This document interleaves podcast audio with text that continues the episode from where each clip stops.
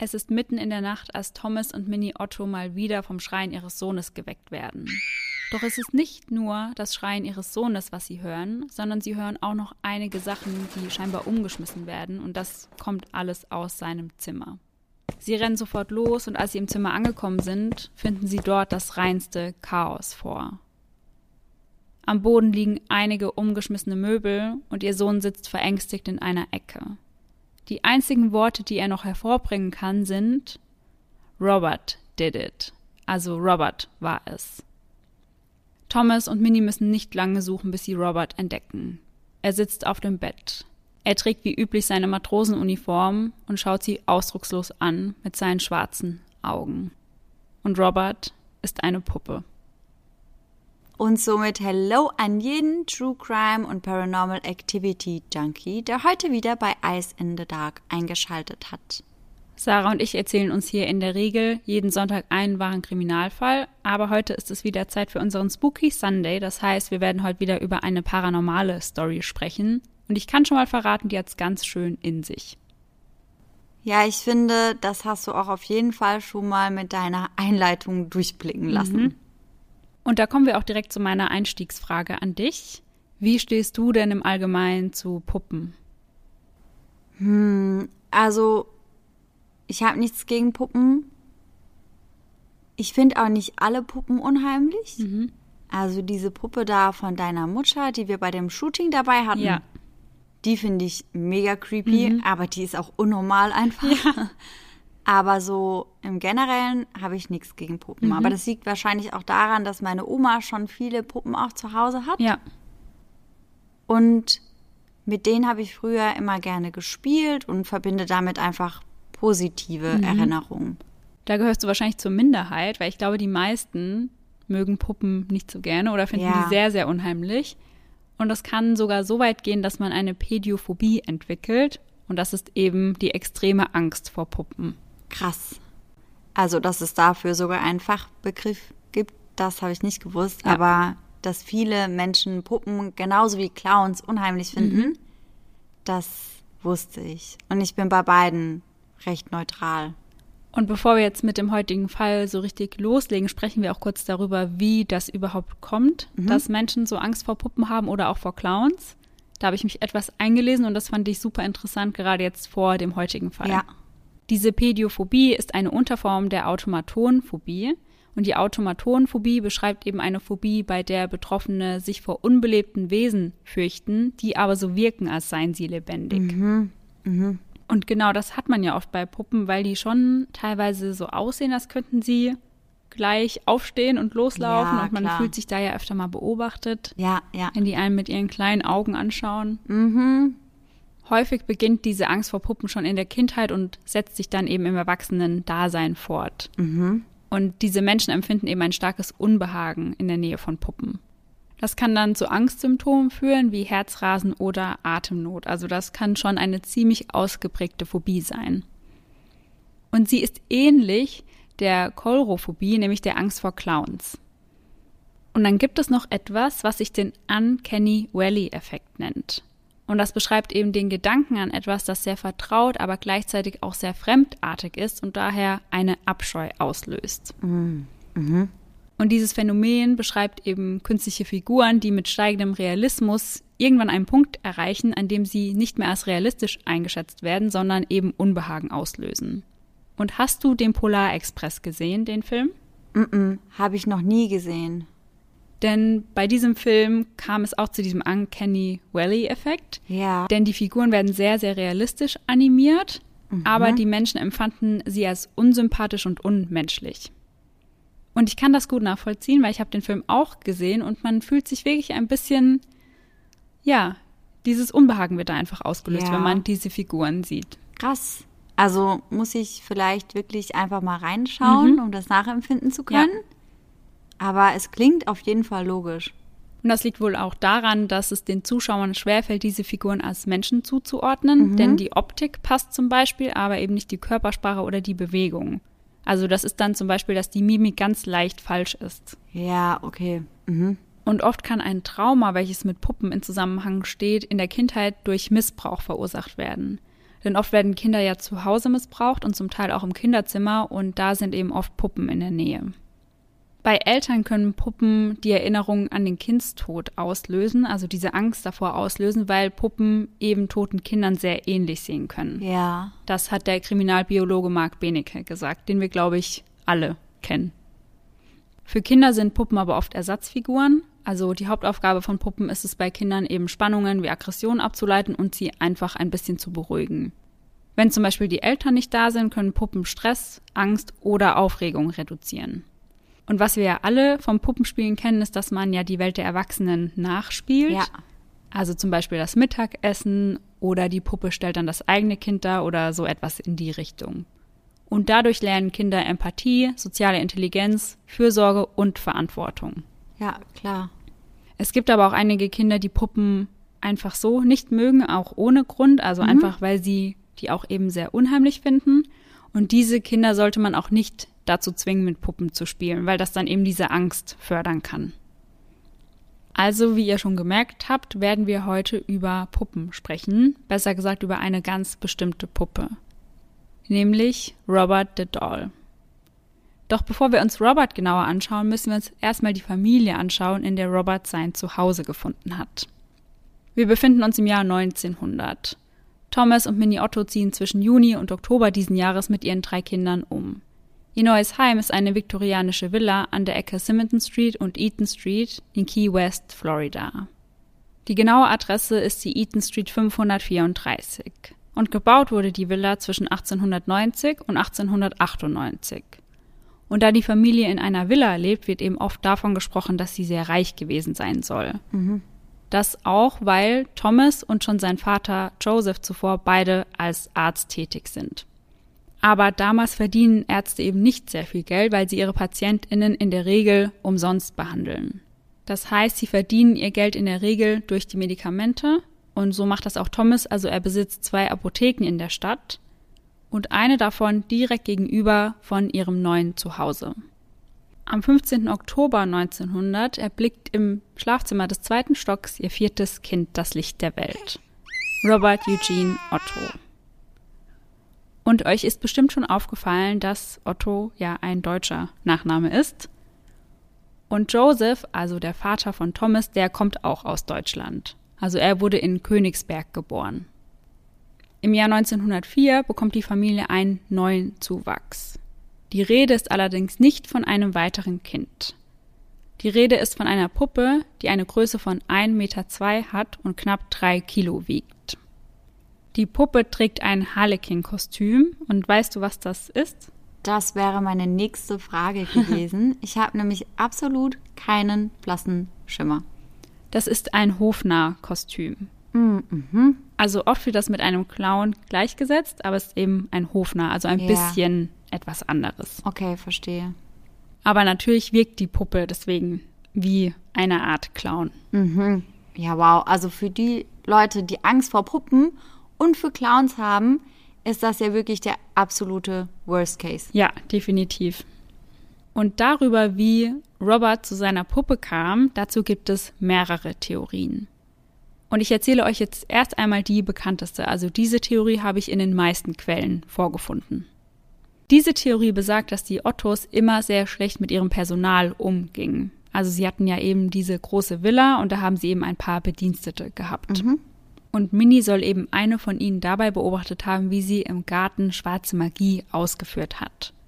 Daraufhin wurde sie natürlich gefeuert, doch bevor sie das Haus verließ, hat sie Robert eben diese Puppe geschenkt.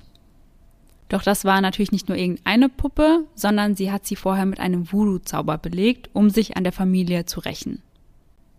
Und das ist auch das meiste, was die Leute mit Voodoo in Verbindung bringen, mhm. nämlich Voodoo-Puppen. Meistens sind diese Voodoo-Puppen ja nach bestimmten Personen nachgebildet und durch das Stechen mit Nadeln in die Puppe soll dem Betroffenen Schmerz zugefügt werden. Aber in der Regel werden Voodoo-Puppen eigentlich eher zum Heilen von Krankheiten genutzt. Mhm.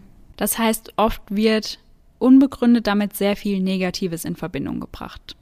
David Sloan, der sich jahrelang mit der Puppe auseinandergesetzt hat, der hat ein Buch darüber geschrieben und in seinem Buch schreibt er eben über eine andere Theorie, wie Robert an diese Puppe gekommen ist. Denn Robert soll die Puppe laut David von seiner Mutter geschenkt bekommen haben. Denn die Puppe stammt von der Firma Steif. Und ich glaube, die sagt uns allen etwas. Ja, ja, klar, auf jeden Fall. Denn das ist eine deutsche Firma, die im Jahr 1880 von Margarete Steif, einer Schneiderin, gegründet wurde. Das erste Plüschtier, welches die Firma auf den Markt brachte, war ein Elefant aus Filz. Und dieses Schnittmuster hatte Margarete aus der Zeitschrift Modenwelt. Ganz berühmt ist die Firma für die Erfindung des Teddybärs im Jahr 1902. Mhm. Und ich hatte auch als Kind ein Stofftier von Steif. Ja. Und die hatten ja immer diesen Knopf im Ohr, ja, ja, in dem genau. man die sehr gut erkennen konnte. Ja.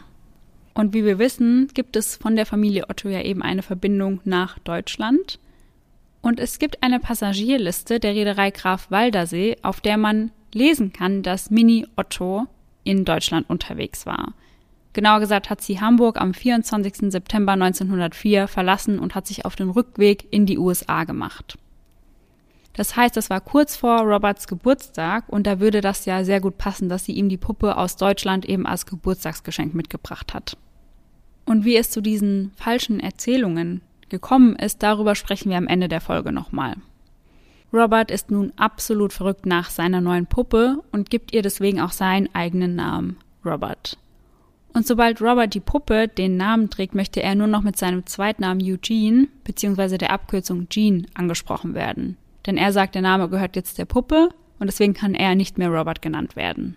Und das ist auch für unseren Fall sehr angenehm, weil ich glaube, das wäre sonst ganz schön verwirrend. Ja. Also ab jetzt nenne ich ihn nur noch Gene und Okay. die Puppe Robert. Irgendwann tauscht Gene dann dieses Harlequin-Kostüm gegen das Matrosenkostüm, für das Robert bekannt ist. Dieses Kostüm besteht aus einem Hut, einer Hose, einer Weste und einer Jacke. Statt Augen hat er zwei schwarze Knöpfe und die Nase wirkt einfach wie zwei Nadellöcher. Sein Haar besteht aus synthetischer Wollfaser und wie wir heute wissen, ist er ein Unikat, also ihn gibt es kein zweites Mal. Aufgrund seiner Größe, weil er ist ja wirklich so groß gewesen wie ein Kind oder ist so groß wie ein Kind, hat man vermutet, dass er für ein Schaufenster vielleicht hergestellt wurde, um eben Werbung für Steif zu machen. Ganz klar ist auf jeden Fall, dass er sehr viel gekostet haben muss. Jean und Robert gibt es von nun an nur noch im Doppelpack. Egal ob beim Einkaufen oder zu Hause am Esstisch. Robert ist immer mit dabei. Bei letzterem, also am Esstisch, bekommt er sogar seinen eigenen Platz am Tisch. Da Jeans ältere Geschwister oft nicht zu Hause sind und er auch kaum Freunde hat, ist Robert ein sehr guter Ersatz für ihn. Und wie ich am Anfang der Folge ja gesagt habe, ist das auch nicht untypisch für Kinder. Doch mit Erhalt der Puppe beginnen auch die seltsamen Vorkommnisse im Hause Otto. Seine Eltern hören Jean oft mit der Puppe sprechen. Und auch das an sich nichts Ungewöhnliches. Das Ungewöhnliche ist aber, dass die Puppe ihm antwortet. Mit einer sehr tiefen Stimme. Nein. Und die Eltern sind sich aber sicher, dass das nicht ihr Sohn ist, der einfach seine Stimme verstellt. Also die Stimmen haben sich wohl komplett unterschiedlich angehört. Und wie alt ist Jean zu dem Zeitpunkt? Vier. Ja, okay, dann kannst du deine Stimme ja wahrscheinlich auch gar nicht so krass tief verstellen. So, dass es sich eben komplett anders anhört, ja. Zu dieser tiefen Stimme kommt oft ein lautes, gehässiges Kichern. Gäste, die bei den Ottos zu Besuch sind, berichten davon, dass Robert ihnen zugezwinkert hat. Andere sehen ihn von Raum zu Raum huschen. Das Ganze steigert sich eben dann so weit, dass Möbel umgeschmissen werden, Spielzeug kaputt gemacht wird und ähnliches. Und jedes Mal, wenn so etwas passiert, sagt Jean, Robert war es. Nachbarn berichten außerdem, dass sie Robert von Fenster zu Fenster wandern sehen. Also das sind ja jetzt auch wirklich schon mehrere AugenzeugInnen, die gesehen haben, dass sich die Puppe bewegt oder dass sie zwinkert Ja. oder ja irgendwie Sachen macht, die eine Puppe eigentlich nicht machen Mhm. sollte. Ganz genau. Und aus diesem Grund kündigen auch immer mehr Angestellte der Ottos und es bewerben sich auch keine neuen, weil sich das Ganze natürlich sehr schnell rumspricht. An einem Tag ist ein Handwerker komplett allein im Haus. Plötzlich hört er hinter sich ein Kinderkichern. Er dreht sich um und sieht Robert nun an einer völlig anderen Stelle sitzen. Als Jean erwachsen ist, beginnt er zunächst ein Architekturstudium, erkennt dann aber die Liebe zur Kunst. Und so geht er nach Chicago, um dort an der Academy Fine Arts zu studieren. Anschließend geht er nach New York an die Art Students League of New York und bleibt dort für zweieinhalb Jahre. Sein nächster Stopp Paris. Dort studiert er weitere drei Jahre an der Académie Julienne. Und 1924 sitzt er dann auf seinem Balkon in Paris und hört plötzlich ganz wundervolle Musik von unten heraufkommen. Und die gefällt ihm so gut, dass er auf den Balkon geht und sich hinüberlehnt, um zu schauen, woher die Musik denn kommt. Er hört jemanden auf dem Piano spielen und ist sofort hin und weg. Die Frau hinter dem Piano ist Annette Parker, eine Musikstudentin, die ursprünglich auch aus den USA stammt. Geboren wird sie am 9. Dezember 1902 in Cincinnati in Ohio. Die beiden verlieben sich sofort. Jean reist dann sogar extra nach Boston, um die Mutter von Anne, also Anne ist ihr Spitzname, zu fragen, ob er ihre Tochter heiraten darf. Sie ist zunächst nicht sonderlich begeistert, denn Anns Familie ist sehr wohlhabend und ihre Mutter hat eben Angst, dass es der junge Mann nur auf ihr Geld abgesehen hat. Aber Jean bleibt so hartnäckig, dass ihre Mutter dann doch irgendwann ihre Zustimmung gibt. Und so heiraten die beiden am 3. Mai 1930 in der American Cathedral in Paris. Für die Flitterwochen geht es dann einmal quer durch Italien. Und Mitte der 30er Jahre zieht es sie zurück in die USA, genauer gesagt nach New York City. Doch die 30er Jahre sind dominiert von einer sehr schweren Wirtschaftskrise, die als große Depression bekannt ist. Und in einer Wirtschaftskrise verzichten die Leute ja erstmal auf die Dinge, die sie nicht brauchen, also sie kaufen unter anderem eben auch keine Kunst mehr. Da Gene mittlerweile sein Geld aber mit Kunst verdient, muss er sich nun einen Job als Verkäufer in einem Wanamaker's Department Store suchen. In ihrer Freizeit beschäftigen sich die beiden sehr viel mit Antiquitäten und sie beginnen diese auch zu sammeln. Außerdem komponieren sie zusammen 30 Lieder. Als sie dann jedoch die Info erreicht, dass Minnie Otto, also Jeans Mutter, schwer krank ist, ziehen sie zurück nach Key West. Genauer gesagt sogar zurück in die Villa, in der Jean aufgewachsen ist. Minnie stirbt am 14. September 1945 um 21.45 Uhr und Jean hält die Hand seiner Mutter, während sie ihre letzten Atemzüge nimmt. Nach Minnies Tod ziehen Jean und Anne dann ins Haus ein, gemeinsam mit ihren drei Yorkshire Terriern. Jeans Geschwister hatten ihm und Anne nämlich ihre Anteile des Hauses überlassen. Und wie ich schon erwähnt habe, arbeitet Jean ja als Künstler, das heißt, er zeichnet sehr viel. Und in der Villa gibt es ein bestimmtes Zimmer, in dem das Licht besonders gut ist, die sogenannte Turret Suite. Und zurück in seinem alten Zuhause erinnert sich Jean natürlich an seinen besten Freund aus Kindheitstagen, Robert. Und so holt er Robert vom Dachboden hervor und setzt ihn zu sich, während er zeichnet. Und wie man sich denken kann, mag Anne die Puppe von Anfang an überhaupt nicht und sie bittet Jean dann eben, Robert wieder auf dem Dachboden einzusperren. Und das macht er auch, aber bevor er das macht, richtet er Robert ein eigenes Zimmer auf dem Dachboden ein. Also er stellt Möbel her, die genau zu seiner Größe passen und näht ihm auch ein Stofftier und zwar einen Löwen. Mhm. Ab diesem Moment hören die Gäste, die bei den beiden vorbeischauen, immer wieder Schritte vom Dachboden. Und die Kinder, die regelmäßig am Haus vorbeigehen, sehen Robert im Fenster der Turret Suite. Also genau das Zimmer, in dem Jean eben immer zeichnet. Und Jean wundert sich dann, weil er sich sehr sicher ist, dass er Robert ja auf dem Dachboden eingesperrt hat. Ja. Doch als er nachsieht, sitzt er wirklich an diesem Fenster. Mhm. Und das geschieht noch ein paar Mal, also er sperrt ihn dann immer wieder zurück auf den Dachboden und jedes Mal findet er ihn wieder an seinem Platz am Fenster. Anne selbst wird eines Tages für einige Stunden auf dem Dachboden und an einem anderen Tag in einem Schrank eingesperrt und sie ist der Meinung, dass es Robert war, der sie da eingesperrt hat. Boah, also in dem Moment musst du ja so einen Schock bekommen. Mhm. Ei, ei, ei. Es gibt aber einige Gerüchte, die besagen, dass Jean eben gewalttätig war gegenüber seiner Frau mhm. und das Ganze nur auf die Puppe geschoben hat. Also wie er als Kind immer gesagt hat, ja, Robert ja, hat das genau. getan. Ja, ja, genau. Als Künstler entwirft Jean die Galerie des Port East Martello Museums und er plant auch sein eigenes Haus irgendwann zum Museum umzufunktionieren. Doch das kann er nicht mehr in die Tat umsetzen. Er erkrankt an Parkinson. Und das ist eine Erkrankung des Gehirns, bei der die Nervenzellen geschädigt werden. Das heißt, die Muskeln werden steif und die Betroffenen bewegen sich nur noch sehr verlangsamt. Und bei jedem fünften Patienten kommt nach einer langjährigen Erkrankung dann auch noch Demenz hinzu. Jean stirbt am 24. Juni 1974 in einem Krankenhaus in Miami und beerdigt wird er dann bei seinen geliebten Hunden. Ein Jahrzehnt nach seinem Tod erscheint ein Artikel und in diesem Artikel wird eben geschrieben, dass Jean die letzten Tage seines Lebens damit verbracht haben soll, mit Robert zu sprechen. Mhm. Ob das aber wirklich so der Wahrheit entspricht, kann man natürlich jetzt nicht mehr nachvollziehen. Zum Zeitpunkt von Jeans Tod ist Anne Anfang 70 und anders als man es vermuten würde, hinterlässt er seiner Frau gar nichts. Hä? Also er vermacht alles seiner Schwester. Oh, okay. Seine Schwester sagt später, das habe er aus dem Grund gemacht, weil er aus dem Testament von Anns Mutter gestrichen worden sei.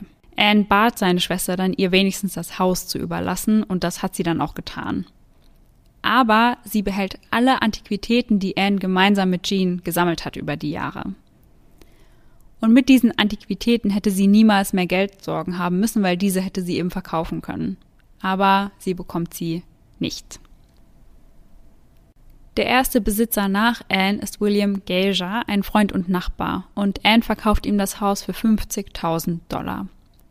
Er selbst verkauft das Haus noch im selben Jahr weiter, und zwar an William und Myrtle Reuter.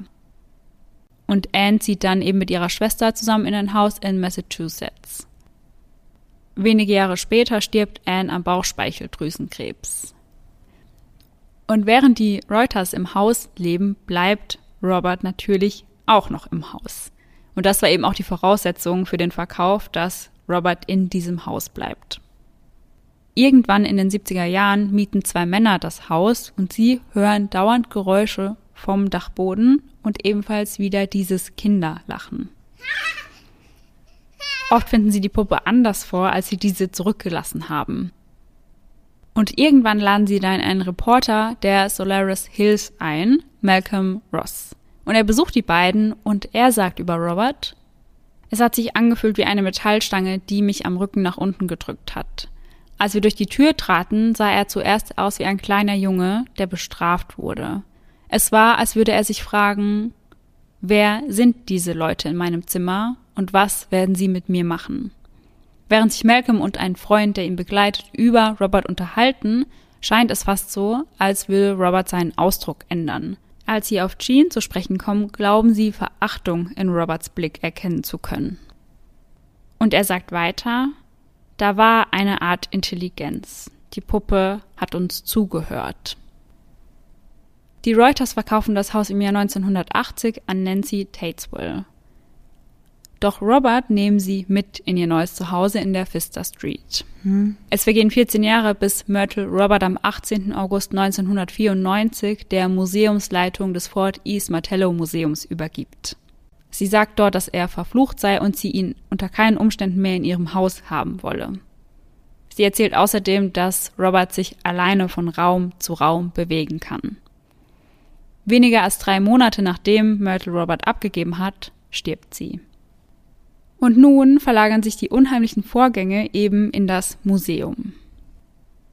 Zu Beginn bewahren sie Robert in einem separaten Raum auf und werfen einen Laken über ihn, weil sie so große Angst vor der Puppe haben.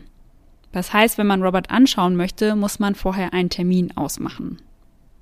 Als der erste professionelle Fotograf ins Museum kommt, um Robert zu fotografieren, weisen ihn die Mitarbeiter darauf hin, dass er die Puppe zunächst um Erlaubnis fragen muss. Also er soll die Puppe um Erlaubnis fragen, um eben ein Foto von ihr machen zu dürfen. Mhm. Und der Fotograf belächelt das und sagt, als ob ich jetzt eine Puppe nach Erlaubnis frage. Ja, und ich wette, dass das ein Fehler war. Ja. Oh.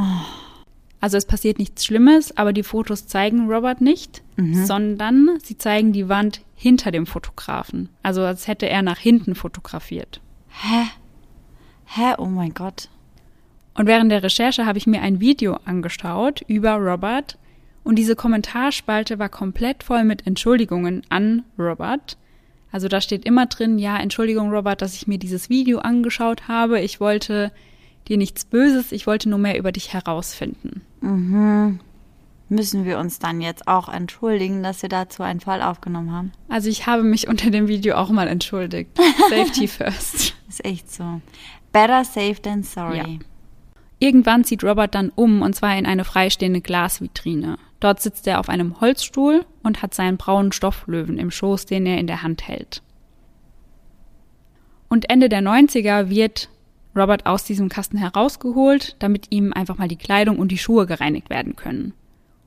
Anschließend setzen sie ihn wieder zurück in den Glaskasten. Als eine Mitarbeiterin am nächsten Morgen am Museum ankommt, findet sie Fußabdrücke im Staub auf dem Boden vor der Glasvitrine.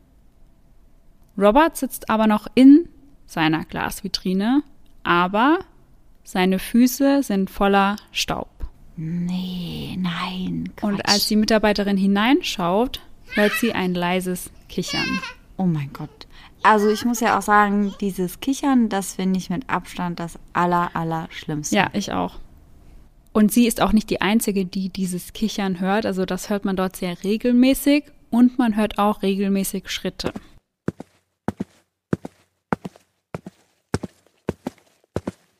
Noch dazu flackern Lichter, Türen werden zugeschlagen und Kameras und andere elektronische Geräte funktionieren in Roberts Anwesenheit gar nicht mehr.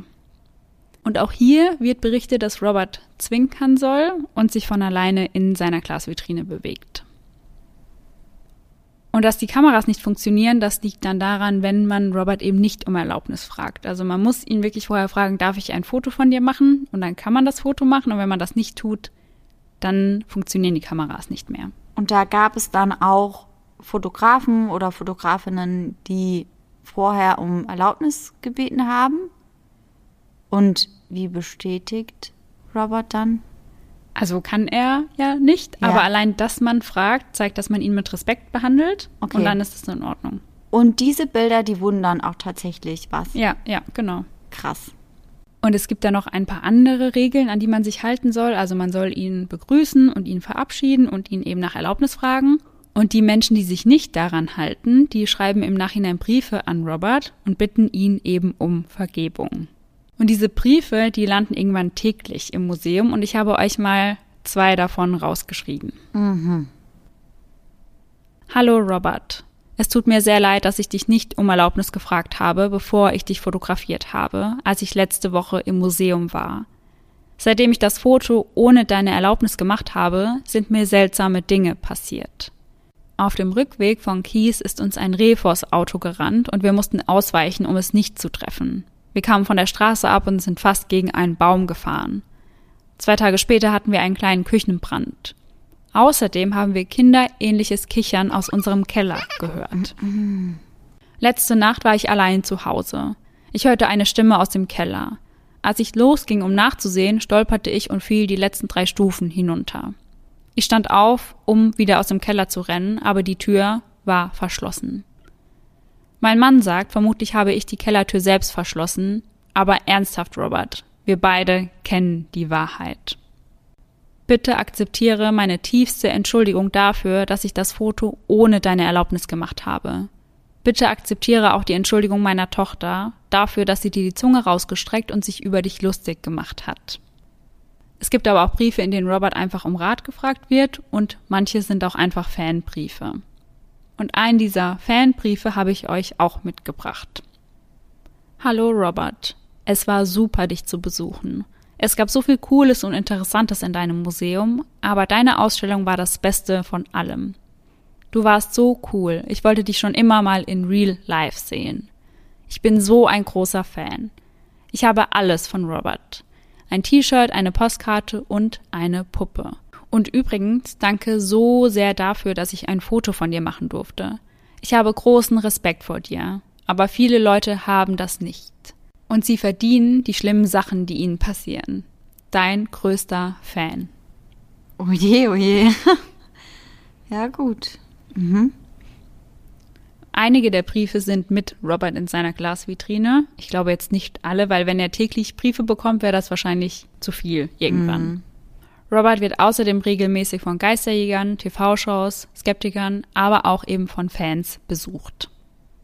Das Haus der Ottos ist mittlerweile übrigens ein Bed and Breakfast. Also man kann dort übernachten und kann dann logischerweise auch in dem Zimmer übernachten, in dem Robert immer am Fenster gesehen wurde. Boah. Und wenn man seine Flitterwochen dort verbringen möchte oder seinen Geburtstag dort feiern möchte, kann man auch ein Featured Package dazu buchen. Mhm. Und das heißt? Also einfach, wo du dann eine Flasche Sekt aufs Zimmer bekommst oder so. Ah ja, okay. Ja, die braucht man wahrscheinlich auch, wenn man ja. in so einem verfluchten Geisterhaus übernachtet. Ja. Bis heute berichten Gäste immer wieder über seltsame und unheimliche Vorkommnisse.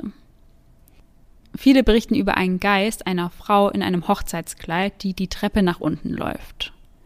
Eileen Chadwick übernachtet 1996 im Artist House, so heißt das Bed and Breakfast, und berichtet folgendes. Mein Mann und ich übernachteten in Anne's Suite. Ich packte meinen Koffer aus und brachte einige Dinge ins Badezimmer. Ich machte meinen Föhn in das Waschbecken. Dieser sprang sofort wieder heraus und landete auf dem Boden. Ich wiederholte das Ganze, doch er landete wieder auf dem Boden. Sekunden später erschien eine wunderschöne Frau, gekleidet in Weiß. Sie lief durch mich und die Tür hindurch. Sie sah verspielt aus und ich glaube, der Föhn machte sie neugierig. Und es wird vermutet, dass dieser Geist der Geist von Anne ist, dass sie eben zurückgekommen ist, um das Haus vor Robert zu schützen. Ach ja. Im Jahr 1998 geht eine Frau, die dort übernachtet hat, zur Rezeption und sagt folgenden Satz. Sie mag die neuen Vorhänge nicht. Und die Vorhänge waren wirklich kurze Zeit vorher ausgetauscht worden. Ein Jahr zuvor hatte man in der Turret Suite eine Seance abgehalten. Anwesend waren 13 Personen von einer TV-Show namens Strange Universe. Aber das Einzige, was man während der Seance gehört hat, war etwas, das auf den Boden fiel, aber man konnte eben nicht zuordnen, was das war. Nach 45 Minuten war die Seance beendet und alle Teilnehmer waren etwas enttäuscht, dass eben nicht mehr passiert ist. Ja. 2010 kaufte die Managerin des Artist House ein halbes Dutzend gelbe Limonen als Deko. Also sie hat ihnen so ein Glas an der Rezeption gestellt. Mhm. Doch diese Limonen verschwanden eine nach der anderen und wurden dann in unregelmäßigen Abständen von den Gästen wieder zurückgebracht. Aber es weiß eben niemand, wie die aus diesem Glas da rausgekommen sind. Und die Gäste haben die dann bei sich auf dem Zimmer gefunden, oder? Ja, genau.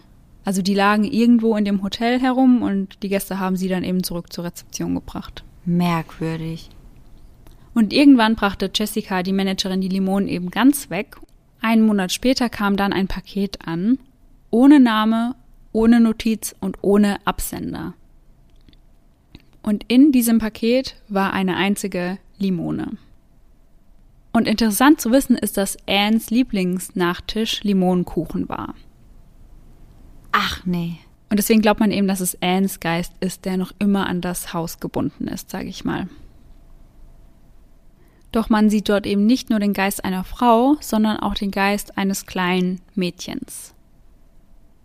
Und nun kommen wir auch dazu, warum eben viele glauben oder warum sich viele Menschen erzählen, dass Jean die Puppe von einer verärgerten Angestellten geschenkt bekommen haben soll.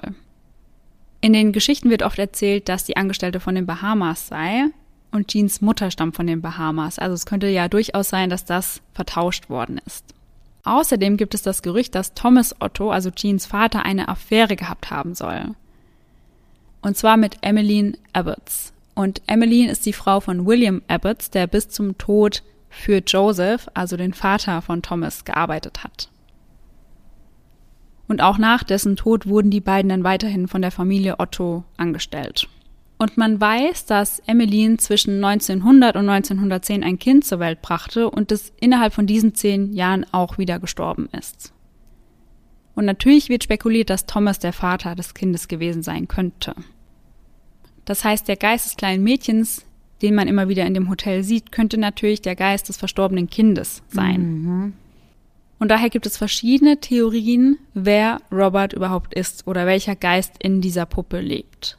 Eine Theorie ist eben, dass es das verstorbene Kind von Thomas und Emmeline sein könnte, wenn es denn das Kind von den beiden gewesen ist. Oder eine andere Theorie besagt, dass Robert eigentlich ein Teil von Jean ist. Also dass Jean einen Teil seiner Seele oder seiner Energie in die Puppe abgegeben hat. Mhm. Eine Einwohnerin von Key West hat dafür folgende Worte gefunden. Chucky ist nicht real. Jason ist nicht real. Freddy ist nicht real. Robert, die Puppe, ist real. Und es wird auch oft davon gesprochen, dass Chucky von Robert inspiriert worden sein soll. Aber David Sloan schreibt in seinem Buch, dass auch das nur eine falsch erzählte Story ist. Also dass Chucky von der Mai Body Doll inspiriert wurde. Generell sind Puppen in Horrorfilmen aber keine Seltenheit. Ja, und auch bei Annabelle ist das ja ein Thema gewesen. Ja, genau. Und dann gibt es eben noch The Boy, den wir ja mal zusammen mhm. haben. Und die Robert-Filmreihe. Die startet 2015 mit Robert die Puppe des Teufels. 2016 folgt Robert 2 die Rückkehr der Teufelspuppe. 2017 Robert 3 The Toymaker und 2018 Robert 4 Die Rache der Teufelspuppe. Ich muss aber sagen, ich habe keinen dieser Filme bisher gesehen. Ja, und wir müssen dazu auch sagen, wir haben vorhin auch beide gemeint, dass das Cover der Filme nicht so vielversprechend aussieht. Nee, allerdings. Aber vielleicht muss man der Sache ja trotzdem mhm. eine Chance geben. Vielleicht habt ihr die Filme ja schon gesehen und könnt uns berichten, wie die denn sind und ob es sich lohnt, die alle anzuschauen.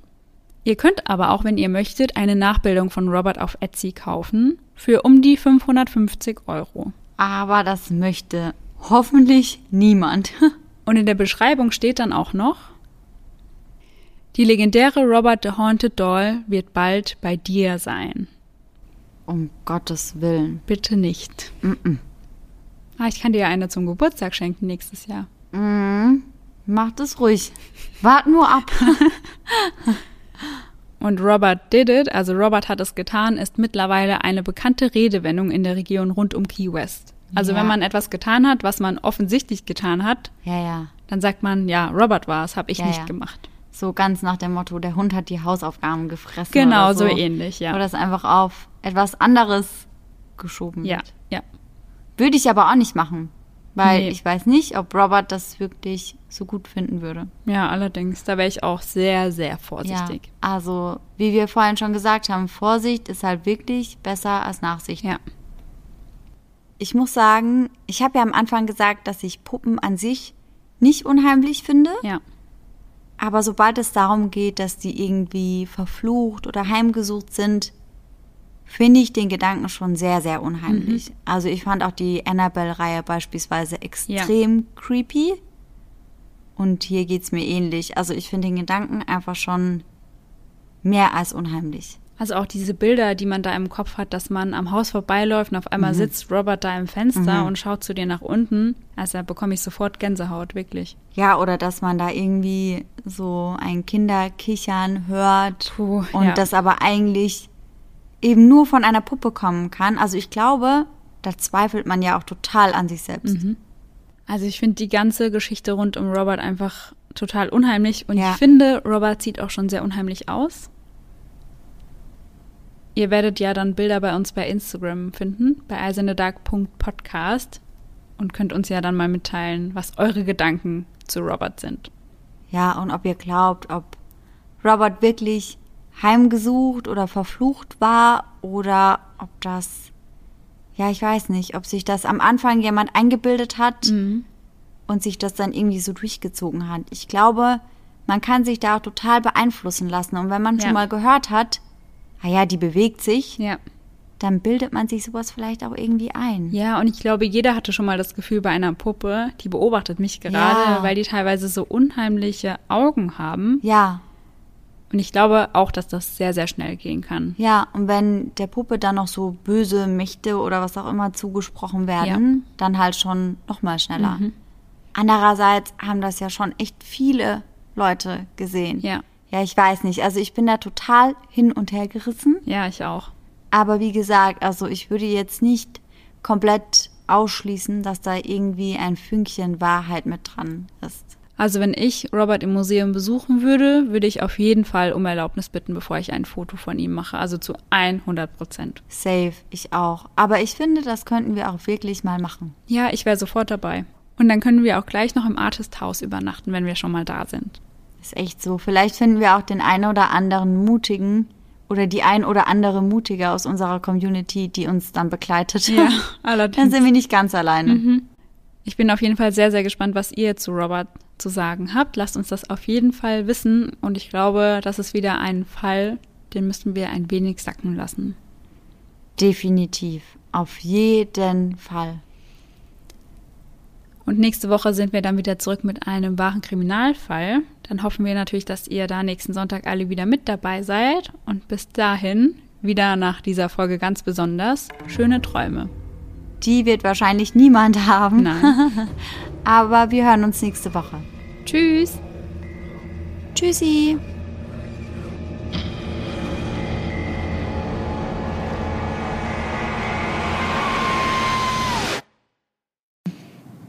Alter, wie lang ist der? Ja, Junge, ganz ehrlich, der ist länger als mein Leben.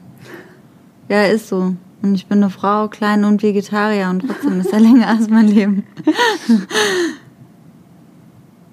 Alter, der, Junge, was soll das? Ja, mal noch zwischendrin. Ich sehe das Ende. Ja, das Ende ist nah. Das Ende ist nah. Das Ende ist nah. Wie kann der zwinkern mit einem Knopf? Okay. Wenn's, wenn er leben wird, ist er ja trotzdem so. Wie? Wenn er leben wird, dann wird er trotzdem so machen. oje, oje. Zwinkert sie mich da an? Als Jean erwachsen ist, beginnt er zunächst ein Architekturstudium. Er kann dann, er kann, So ein richtig von sich selbst genervter Stöhner. So ein, oh. als Jean erwachsen ist, erkennt, als sie dann die Info erreicht, dass Minnie, also Ottos, nee, Ottos Mutter, hier gibt's keinen Otto, die heißen Otto Nachnamen. Ottos Mutter. Und zurück im Haus erinnert sich Jean natürlich an seinen besten Freund aus Kindheitstagen. Kindheitstagen, was war das? An deinem besten Freund als Kindheitstag. 24. 24. Ich habe ein Problem mit 24. Am 24. muss es so. Hä?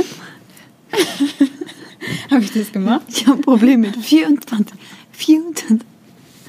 Das war wieder ein Rollertyp. Du würdest hassen, wenn du den Rollertyp nennst mit seinem fetten Motorrad. Schon so 80.000 Harley Davidson. Ist so, so schon wieder so ein Rollertyp. Oh. Er da auf seiner Vespa herum. ne, er ist so pro. No. It's a no. Und irgendwann laden sie einen Re Re Reporter. Reporter. Reporter. Und irgendwann laden sie dann einen Reporter ein. Auf dem Rückweg, Rückweg, War das, war das auch ein Reporter oder? War das ein Reporter auf dem Rückweg? hallo, hallo, was war das? Tschüssi.